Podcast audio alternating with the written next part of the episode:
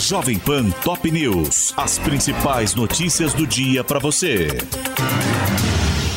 Olá, aqui é Paulo Edson Fiore e estas são as principais notícias de hoje.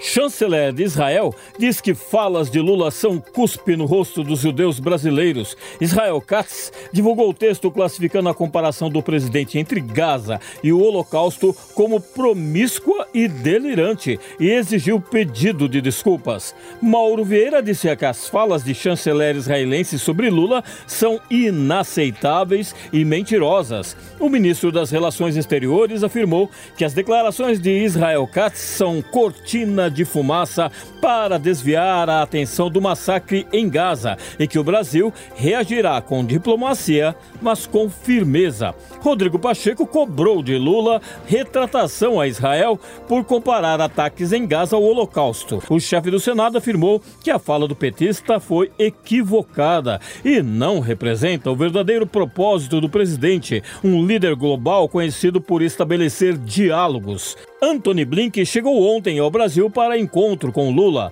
O secretário de Estado norte-americano se reúne nesta manhã com o presidente em Brasília para debater temas como transição energética, direitos trabalhistas e a crise diplomática entre o Brasil e Israel. O porta-voz do Departamento de Estado dos Estados Unidos, Matthew Miller, disse nesta terça-feira que o país discorda do presidente Lula ao comparar a ação israelense na faixa de Gaza com o extermínio extermínio de judeus realizado por Adolf Hitler na Alemanha nazista.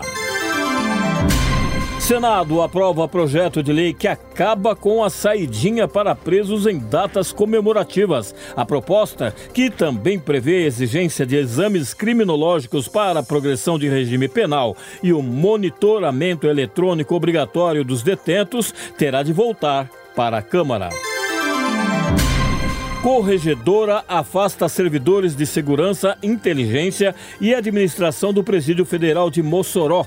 Malene Inês da Rosa, da Secretaria Nacional de Políticas Penais, disse que a medida valerá até a conclusão das investigações sobre a fuga de dois presos, cujas buscas entram hoje no oitavo dia. Alexandre de Moraes nega pedido de Jair Bolsonaro para ser dispensado de depoimento à PF sobre tentativa de golpe diante de intenção de se manter em silêncio. E o presidente do STF, Luiz Roberto Barroso, também negou ao ex-chefe do executivo o afastamento de Moraes da relatoria do caso, afirmando que não há razões para o impedimento. Brasil tem 122 mortes confirmadas por dengue e número de casos prováveis passa de 688 mil.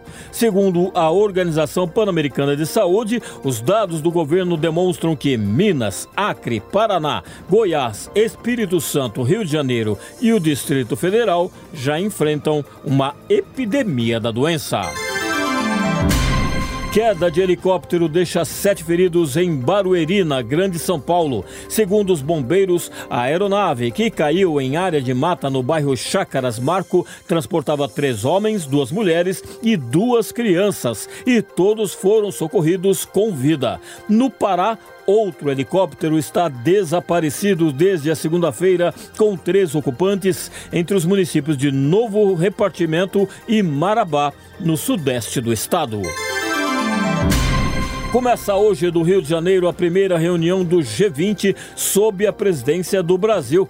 Na pauta do encontro, que vai até amanhã, estão as guerras entre Israel e o Hamas e entre Rússia e Ucrânia, além da reforma dos organismos internacionais como ONU, OMC e bancos multilaterais. Crianças ucranianas repatriadas da Rússia são recebidas na fronteira de Belarus. Parentes emocionados aguardavam para abraçar os 11 menores, com idades entre 2 e 16 anos, no quarto e mais numeroso grupo de repatriados, graças à mediação do Catar.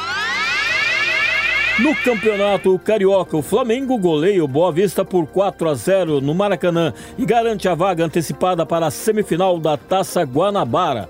E pela Libertadores, o Bragantino empata sem gols a partida de ida da segunda fase com o Águilas Douradas em Medellín, na Colômbia. Hoje, o Botafogo joga em Cochabamba, na Bolívia, contra a equipe do Aurora.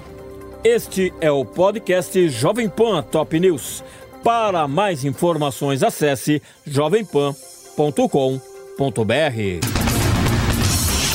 Jovem Pan Top News. As principais notícias do dia para você.